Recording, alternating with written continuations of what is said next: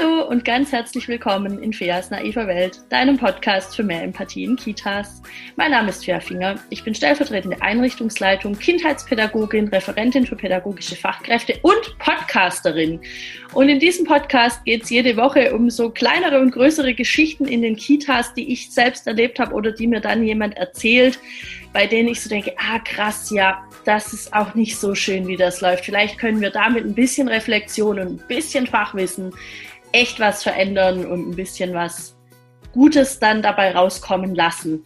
Und manchmal, in manchen Wochen, habe ich ein bisschen ein größeres Thema, zu dem ich nicht gerne allein sprechen möchte. Und deshalb habe ich heute eine andere Podcasterin und noch ganz viel mehr eingeladen die ihr vielleicht schon kennt aus äh, einer anderen Folge, äh, wo wir gesprochen haben darüber, was Corona alles verändert hat. Nämlich Saskia Franz ist heute nochmal da und wir wollen sprechen über digitale Medien in der Kita. Hallo Saskia. Hallo Fea, vielen Dank für die Einladung und schön, dass wir heute so spontan zu dem Thema zusammenkommen. Ja, ähm, möchtest du noch was zu dir sagen? Sonst ich kann dich auch kurz vorstellen. Also Saskia ist ähm, Einrichtungsleitung in einer sehr bekannten Kindertageseinrichtung bei mir im Umkreis, denn ihr habt vor, und ich vergesse immer die Jahreszahl, vor zwei oder drei Jahren. Vor zwei Jahren, 2020. Vor zwei Jahren mhm. habt ihr ähm, mitgemacht beim deutschen Kita-Preis und seid da ziemlich weit vorne platziert worden. Also scheint ihr wohl irgendwas richtig zu machen. Irgendwas scheint ja da gut zu laufen bei euch. Ja, wir sind zufrieden. Vielen Dank. Vielen Dank. Ja, 2020 sind wir mit dem zweiten Platz beim Deutschen Kita-Preis ausgezeichnet worden und mit dem zweiten Platz beim Deutschen Lesepreis und 21 sind wir ausgezeichnet worden vom Deutschen Kinder- und Jugendhilfswerk für politisches Engagement. Und den Preis fand ich auch was ganz Besonderes, weil welche Einrichtung wird sonst für politisches Engagement mit Kindern ausgezeichnet? Und das ist ja auch so ein bisschen das, was uns beide verbindet, dass wir sehr daran interessiert sind, dass es den Kindern in der Einrichtung gut geht. Ja, und auch ein bisschen das politische Engagement.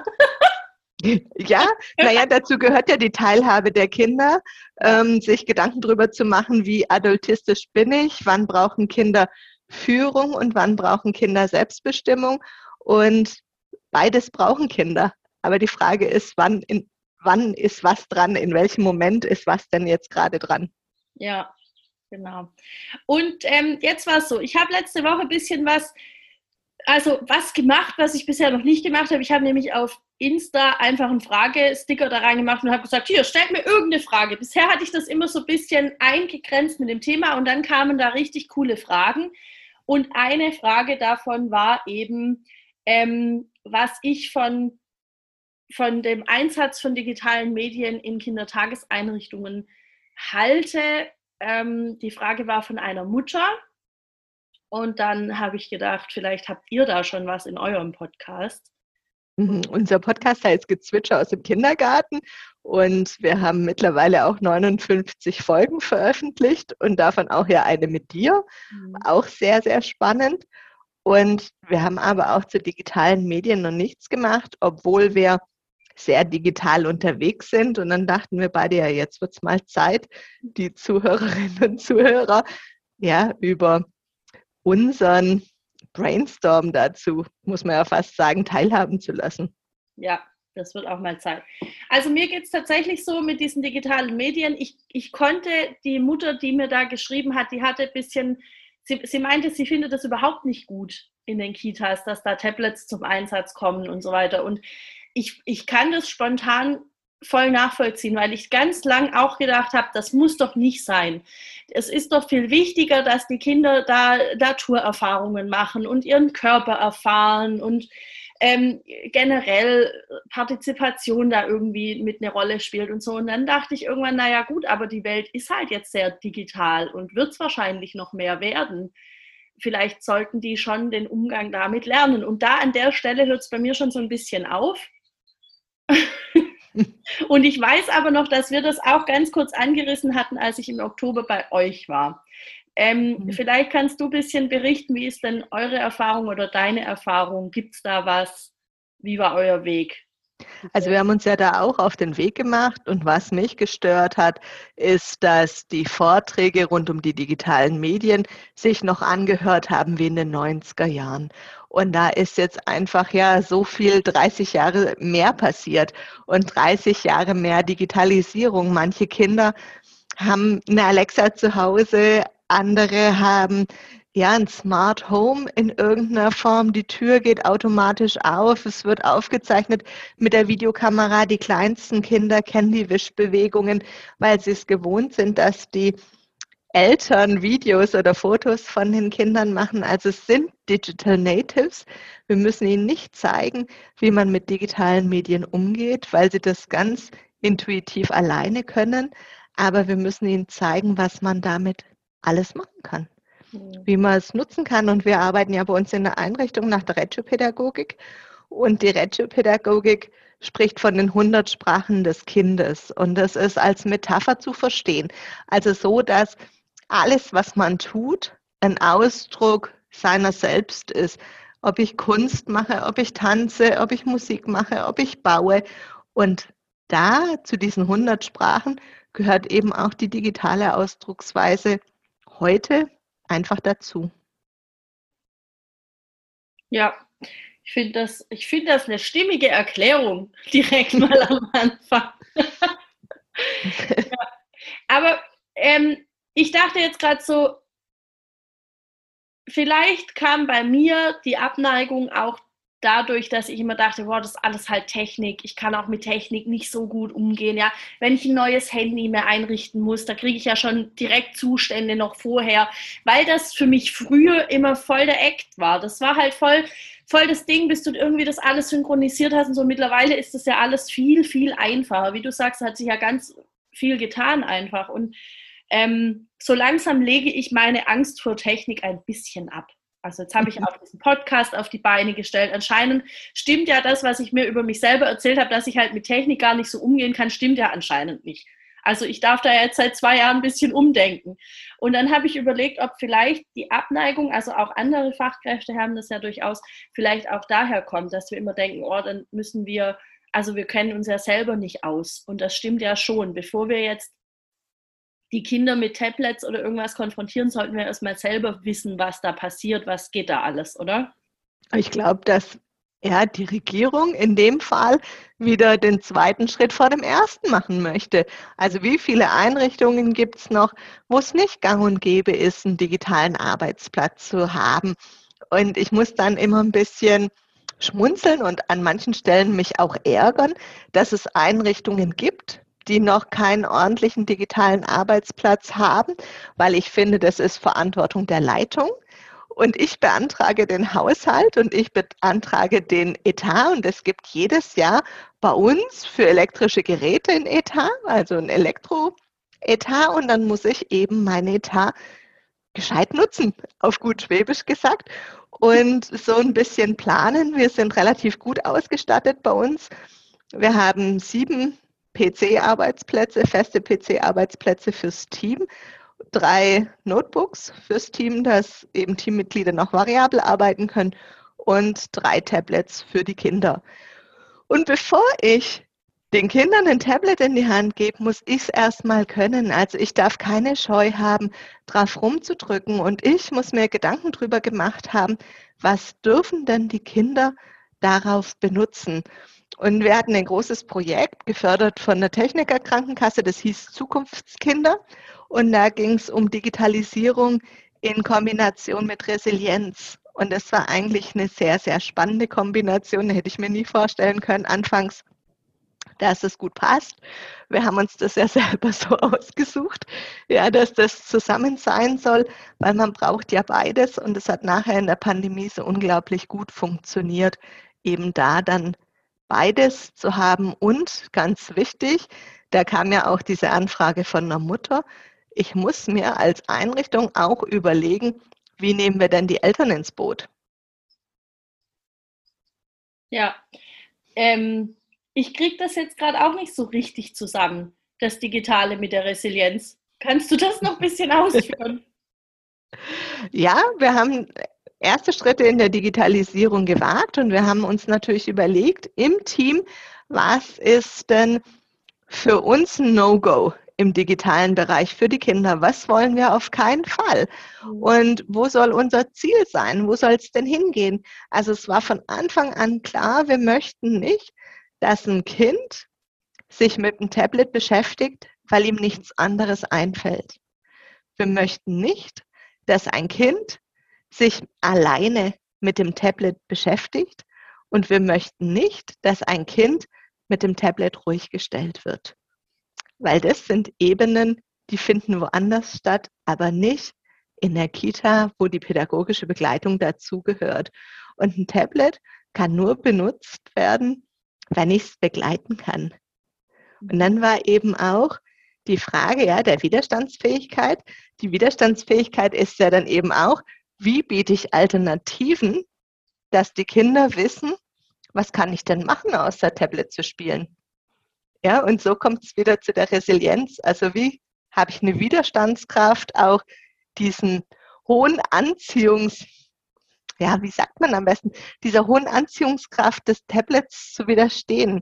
Wir erleben das ja immer wieder, dass elektrische Geräte einen hohen Reiz auf die Kinder haben. Und ist egal, in welche Generation wir schauen. Schauen wir in die Generation mit dem Fernsehen, als das Kabelfernsehen plötzlich dazu kam. Da bist du wahrscheinlich noch zu jung. Wahrscheinlich hattest du schon Kabelfernsehen, als du groß geworden bist.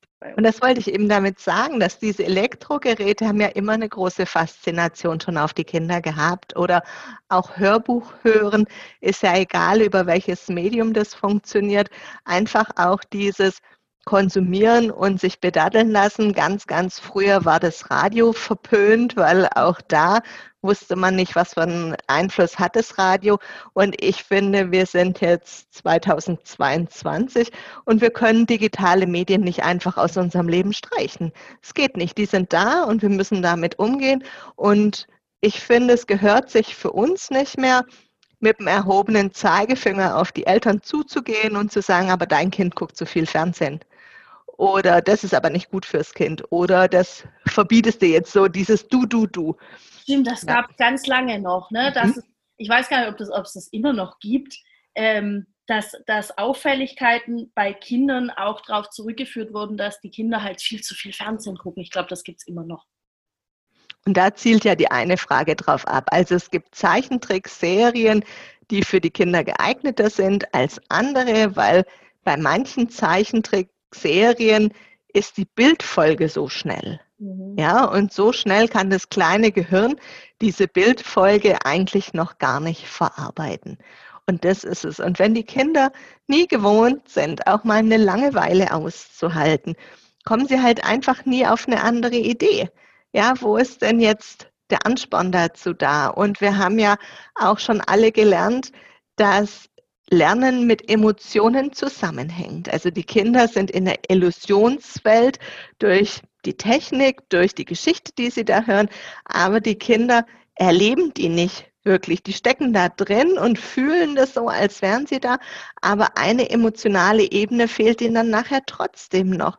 Und das ist ja anders, wenn ich Abenteuer in der Realität erlebe, mit meinem ganzen Körper erfahre und nicht nur auf der Mattscheibe nachher vor mir sehe. Und das ist der große Unterschied zwischen dem Digitalen und ähm, der Realität. Also so sehe ich das für unsere Kindergartenkinder und ich finde, Kindergarten muss immer aufregend und spannend sein, es muss immer Abenteuer zulassen und ich muss wissen, ja, ich könnte hier die Türe aufstehen lassen, aber es würde kein Kind rauslaufen, weil sie das, was wir tun, so spannend finden, dass sie gar keine Notwendigkeit haben, woanders hinzugehen. Und das muss ja eigentlich unser Ziel sein und dann müssen wir uns eben überlegen, wo flechten wir da die digitalen Medien ein und ich finde auch, dass Tablets in der Krippe nichts verloren haben. Ja, das muss man ja mal ganz, ganz klar sagen.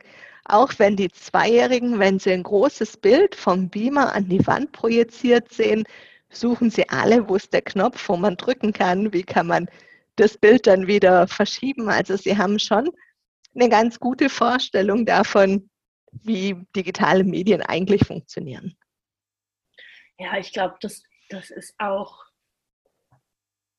Das ist, glaube ich, auch echt was, was halt Krippenkinder auch gern machen. Knöpfe drücken und feststellen, da passiert irgendwas. Also auch Lichtschalter und so. Unheimliche Faszination für Lichtschalter. Also ja, warum auch nicht, ne? Ja, und ähm, Sie merken ja auch, wie wichtig das Handy der Mama ist oder dem Papa und wie viel da mit diesem Gerät einfach auch zu Hause funktioniert und deshalb fassen Sie ja auch immer hin oder wollen es haben oder dann zeigt man ihnen vielleicht auch schon ganz schnell die eigenen Bilder oder die eigenen Filmchen wieder. Ja, ja. Ja. Und es ist eigentlich ist es so eine Diskrepanz, ne? So äh, auf der einen Seite ist es so normal und auf der anderen Seite will man sie möglichst lange davor schützen. Ja, und ich glaube, dass wir in diesem Zwiespalt stecken. Und dahin gehört jetzt unsere Aufklärungsarbeit mit den Kindergartenfamilien oder mit den Kita-Familien, dass wir erklären, wie, wo und warum nutzen wir denn digitale Medien in der Einrichtung? Wie gehen wir denn damit um? Und es ist total spannend, wenn die Kinder das Tablet als Kamera benutzen, als Fotoapparat und Bilder aufnehmen, die ihnen aus Kinderperspektive wichtig sind. Also wenn die Bestandteil eines Ausflugs sind und die Kinder können da für sich dokumentieren. Und auch da muss ich mir dann überlegen, ja, wie macht man dann die Sichtung der Fotos? Ja, und für die Kinder ist halt einfach dieses Tablet manchmal einfacher zu handhaben als eine kleine digitale Kamera, weil man ja direkt sieht auch, was man aufnimmt. Und es gibt tolle Hüllen, die die dann schützen, die Tablets. Und was haben wir noch in der Einrichtung? Wir haben noch diesen Dash and Dot, ähm, ja, diesen kleinen Roboter, den man immer wieder weiter programmieren kann. Und da müssen sich dann die Kinder mit der Fachkraft ja eine Aufgabe für diese beiden Roboter ausdenken, was die als nächstes tun und danach werden die dann gesteuert. Mhm. Ja, und immer mehrere Kinder gemeinsam mit der Fachkraft, nie alleine. Die müssen sich absprechen, wer hat jetzt das Tablet, wer darf jetzt steuern, wer stellt eine Aufgabe, wie funktioniert es dann. Dann haben wir noch diese B-Bots und bei den B-Bots, das sind so, sehen aus wie Bienen und die haben unten Räder und oben sind Pfeiltasten. Und damit sollen die Kinder lernen, wie Programmieren funktioniert. Also wenn du dann so ein Raster wie so ein Schachbrett auf dem Fußboden hast, dir das abklebst zum Beispiel, kannst du sagen, okay, die sollen jetzt zu dem roten Punkt und der rote Punkt ist vier Felder nach vorne, drei Felder nach rechts und das kannst du dann mit den Pfeilen schon mal reindrücken, also viermal geradeaus, dreimal rechts und dann Go und dann fährt die Biene dorthin. Okay. Ja, dass man eine Vorstellung davon hat, dass ein Befehl nach dem anderen erfolgt, wie das in der Programmierung ebenso ist. Und wenn wir dann die Tablets benutzen mit den, mit den Kindern, wofür benutzen wir sie noch? Für kleine Stop-Motion-Filme. Und das hört sich immer total gut an. Boah, die machen Stop-Motion mit den Kindern. Aber das können definitiv erst die Vorschulkinder. Du brauchst da so viel Sitzfleisch dazu, so ein akribisches Handwerk. Also wenn du möchtest, dass ein guter Film nachher dabei rauskommt, brauchst du so viele kleine Bewegungen. Das müssen die Kinder erstmal von der Dauer her aushalten. Wenn du dir vorstellst, du brauchst, weiß ich nicht, für 10 Sekunden 110 Bilder vorher, die du fotografiert hast, dass es sich so ein bisschen bewegt. Also muss es ganz klein, detaillich aufgenommen werden. Und da geht es uns dann darum, ja, macht doch erstmal ein Skript. Wie stellt ihr euch denn das vor? Wer ist Protagonist? Was soll die Handlung sein in dem, was ihr macht? Wie sieht der Plan aus? Und um das so vorbereitet zu machen, brauchen die Kinder ganz schön viel Ausdauer. Mhm. Und also wie, wie stelle ich mir das denn vor? Das heißt, du hast Leute im Team, die sich damit auseinandergesetzt gesetzt haben, wie muss man sowas machen, wie funktioniert das überhaupt? Und die mhm. dann mit den Kindern gemeinsam machen. Mhm, aktuell gibt es bei uns nur zwei Bereiche, die das machen. Das ist einmal die Werkstatt, die dann mit einer Projektion noch an der Wand zum Beispiel arbeitet. Also ein Kind wird beim Turnen fotografiert, wie es auf dem Trampolin springt und dann wird es an die Wand projiziert und da hängt ein großes weißes Papier und dann kann das Kind sich quasi an der Wand selber abmalen und hat sich dann nochmal in ganz groß als ein Beispiel. Und im Kinderbüro da ist ein Kollege, der das macht und der ähm, macht das auch mit den Kindern, mit den Robotern, mit den B-Bots und mit den Stop-Motion-Filmen. Also da gibt es einen Experte und die Kollegin ist da auch schon ganz firm drin. Also die beiden steuern das so ein bisschen und das ist bei uns ausschließlich für die vier- bis sechsjährigen und nicht für die jüngeren Kinder. Und die Jüngeren akzeptieren das auch so? Naja, aktuell ist es noch ganz leicht, weil wir noch in den zwei Kohorten arbeiten und erst langsam jetzt gerade wieder ins offene Konzept übergehen. Und ja, dann ist es so. Die fragen schon immer mal wieder, kann ich auch das Tablet haben? Aber es geht auf keinen Fall alleine und auf keinen Fall ohne Einführung. Nee. Ähm, und wie, du hast vorhin schon gesagt, es, es gibt dann irgendwie Regelungen, wie man das so im Alltag dann einpflicht und so. Habt ihr bestimmte Zeiten dann oder ähm, äußern die Kinder einfach, wir, wir möchten jetzt das gerne machen und dann geht's los? Oder gibt's ja, die Fragen, genau. Die. Fragen oder manchmal ist es auch wie eine vorbereitete Umgebung, dass dann eben die Roboter schon mal vorbereitet sind oder dieses Raster schon mal auf dem Boden aufgeklebt ist oder so, dass die Kinder es dann eben nutzen können. Und an manchen Tagen fragen die Kinder und dann ist immer die Gegenfrage, okay, was hast du damit vor? Mhm. Ja, also was hast du dir schon überlegt, was du damit machen kannst? So gehen wir ja auch in die Werkstatt. Ja, zu sagen, ja, hier ist genügend Material, du kannst alles haben, aber du kannst nicht erst alles dir zusammenpacken, ohne zu wissen, was du damit machen möchtest. Ja, also schon mal alles einen Riesenberg machen, aber noch keine Vorstellung haben, was passieren soll, sondern erstmal der Gedanke, was soll jetzt passieren und dann hole ich mir, was ich brauche. Und dann kann man hinkommen und kann sagen, hör zu, ich würde gerne das und das und das machen. Ja. Im Grunde ist das ja, so wie ich das jetzt raushöre, generell eure, eure Herangehensweise an, an Dinge. Ne? Man, man macht sich eine mhm. Vorstellung, was soll, was soll jetzt passieren damit und dann guckt man, wie man es umsetzt. Habt ihr das mhm. so ähnlich auch gemacht, um die Eltern mit ins Boot zu holen, dann am Anfang? Ja, wir haben einen Elternabend für die Familien gemacht, aber die Bestandsfamilien müssen das jetzt halt auch dann quasi so mit aufnehmen oder dann können wir ja schon jetzt klar sagen, wie unser digitales Konzept aussieht, was wir uns dabei gedacht haben. Der einzige Bereich, wo ich mir tatsächlich was für die Krippe vorstellen könnte, ist ja auch dieser regianische Teil, wo ganz viel mit Licht und Schatten nochmal funktioniert, wenn man dann so eine große Bohnenkiste, so ein Bohnenbad hat, mhm. ja, wo die Kinder auch damit schütten und so, dass man dann eine Webkamera hat, die die Bohnen zeigt und das nochmal an die Wand projiziert. Ja, dass das ganz, was ganz klein ist, ganz groß ist. Und da geht es gar nicht darum, dass die Kinder das wirklich realisieren, was da passiert. Das kann man mal thematisieren, kann sagen, guck mal, hier sieht es ganz klein aus und da sieht es ganz groß aus, sondern dass sie diese illusorische Welt einfach nochmal ein bisschen wie nebenher erleben können. Mhm. Ähm, du bist voll erschlagen. ich, ich kann mir das noch nicht so richtig vorstellen, weil ich bin ja tatsächlich in der Krippe. Mhm. Und wir haben das so nicht. Bei uns geht es jetzt los im, im Kindergarten, dass es so ein ähm, digitales Flipchart gibt, was ich total cool finde. Aber ich habe das noch nie in der Umsetzung gesehen. Ich habe nur auf Fotos gesehen, wie die davor stehen, da halt irgendwas malen können.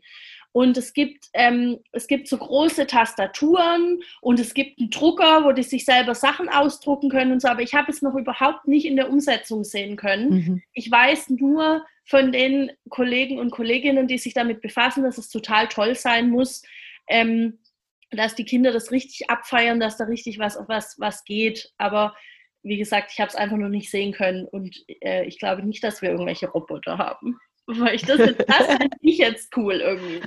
Ähm, ja, es hört sich auch alles immer ein bisschen spannender an. Was ja. ich an dem Flipchart finde ich auch spannend, weil das habe ich auch noch nie gesehen, auch nicht im Einsatz gesehen. Was ich mir vorstellen kann, ist, dass du mit diesen Medien Kinder aus vielleicht bildungsferneren Familien erreichst, die sowieso gewohnt sind, viel mit dem Computer, viel mit dem Tablet zu arbeiten, die sich sonst erstmal nicht so gut zu beschäftigen wissen mit den Alltagsmaterialien, weil sie nicht wissen, wo fange ich jetzt damit an, wie habe ich das gelernt, vielleicht habe ich es noch gar nicht irgendwie gelernt. Und zu sagen, ja, so einen Mittelweg dadurch zu schaffen und zu sagen, ja, die erste Hürde kann damit genommen werden, ist manchmal ganz gut. Ja.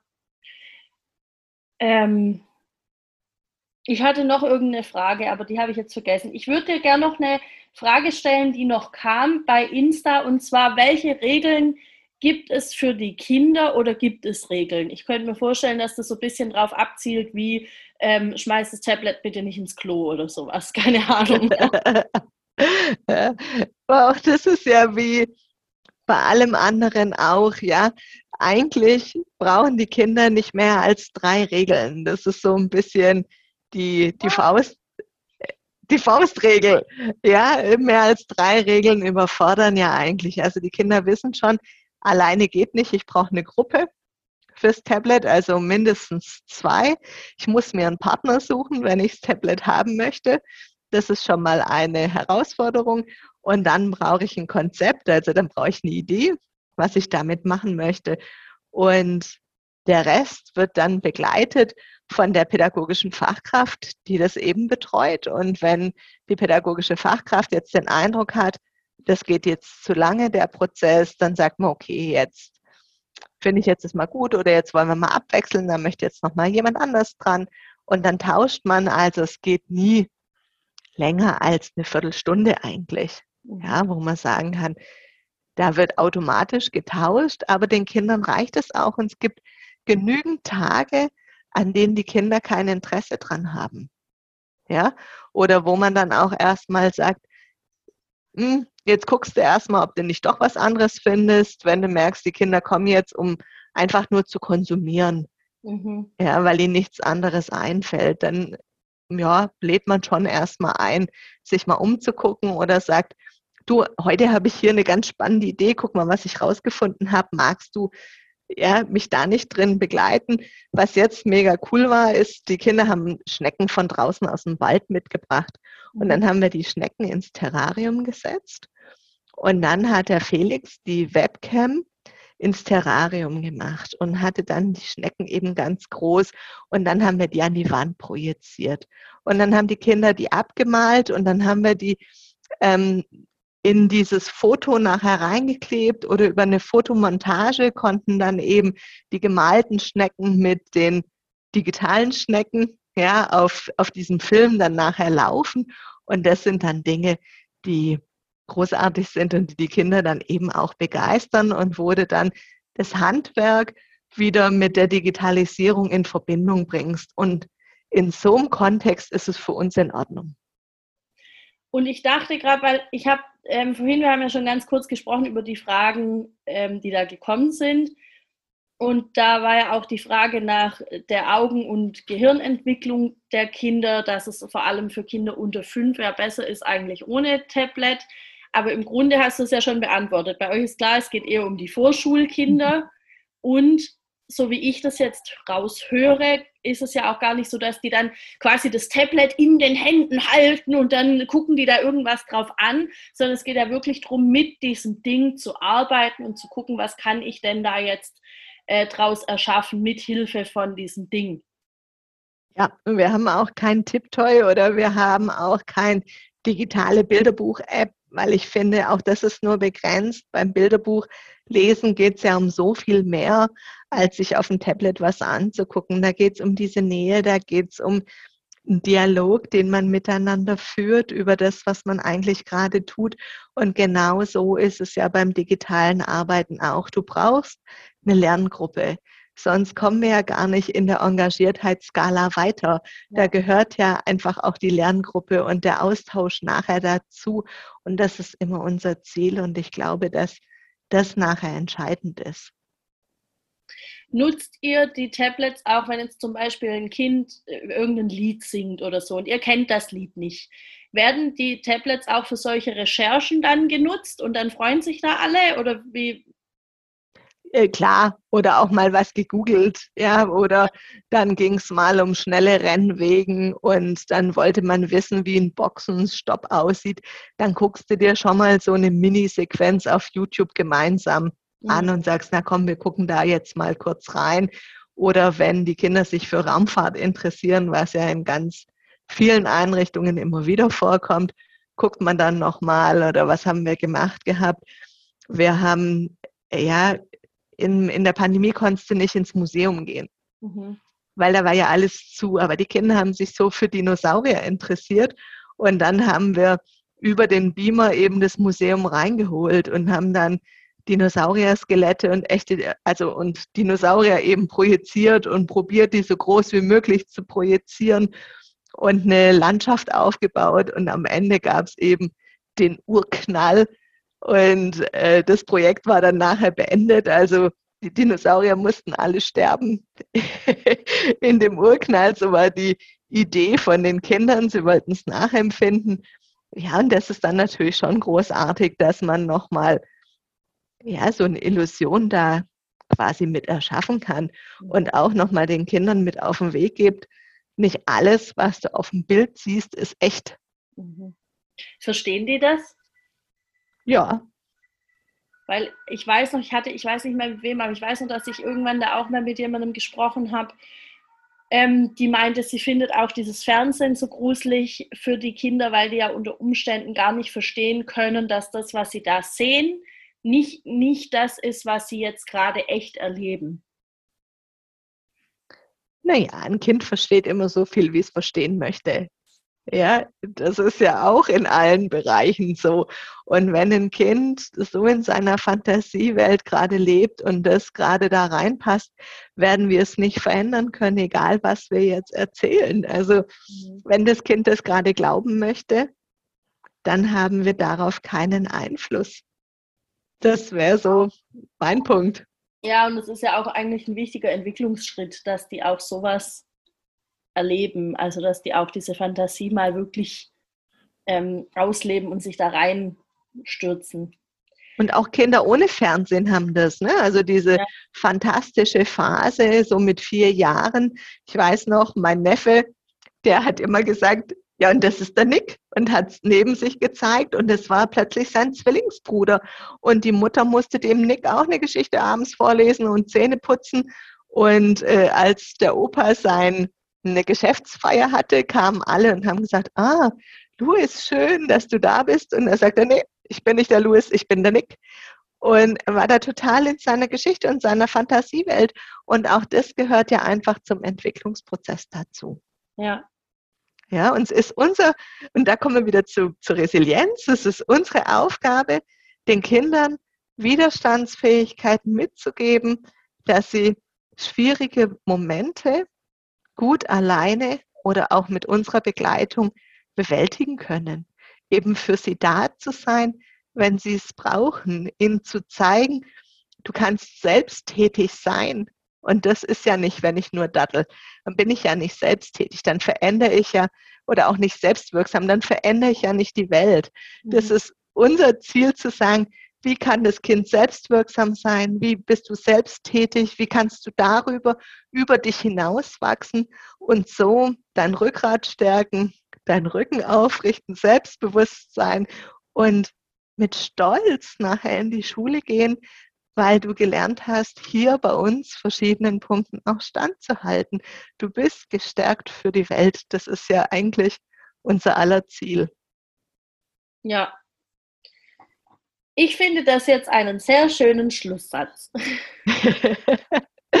ja, vielen Dank, liebe Fea, dass ich heute wieder Gast bei dir in deiner Podcast-Folge sein durfte. Ja, danke, dass du nochmal gekommen bist und vor allem dich so spontan bereit erklärt hast. Wir haben das irgendwie gestern entschieden und heute nehmen wir hier auf. Ich finde das sehr schön. Ähm, ja, haben wir irgendwas vergessen, was wichtig wäre, zu dem Thema noch zu sagen? Fällt dir da gerade was ein? Ich finde, wir haben wunderbar über alles Wichtige gesprochen. Auch grandios. okay, dann vielen Dank nochmal, dass du da warst. Wer weiß, wann wir uns nochmal unterhalten über welches Thema auch immer. Und ähm, für alle, die zuhören, ähm, Saskia hat zusammen mit ihrem Team einen eigenen Podcast, das hat sie am Anfang äh, schon mal kurz gesagt, der heißt Gezwitscher aus dem Kindergarten, richtig? Richtig? Ja, genau. Ähm, genau, gibt es auch auf Spotify und wahrscheinlich auch einfach über, übers Internet zu finden, so wie das bei mir auch ist. Und da könnt ihr gerne mal reinhören, das sind auch super interessante Themen. Ähm, ja, ansonsten von mir gibt es nächste Woche wieder eine neue Folge, immer mittwochs um sieben. Wer möchte, darf uns beiden noch auf Instagram folgen. Da bin ich Fair Finger und du? Kindergarten St. Franziskus. Werde ich auch nochmal verlinken. Und ähm, ja, wer sonst noch weiter irgendwas möchte, darf gerne noch meinen Newsletter abonnieren für den Fall, dass, dass die uns eines Tages Instagram abdrehen. Es gibt Leute, die munkeln das. Ich glaube es noch nicht, aber man weiß ja nie. Und dann haben wir noch mehr Kontakt. Ähm, genau, ansonsten freuen wir uns natürlich für beide Podcasts über wunderbar gute Bewertungen auf, auf iTunes und auf Spotify. Da kann man einfach in der App direkt fünf Sterne vergeben. Das wäre ganz grandios.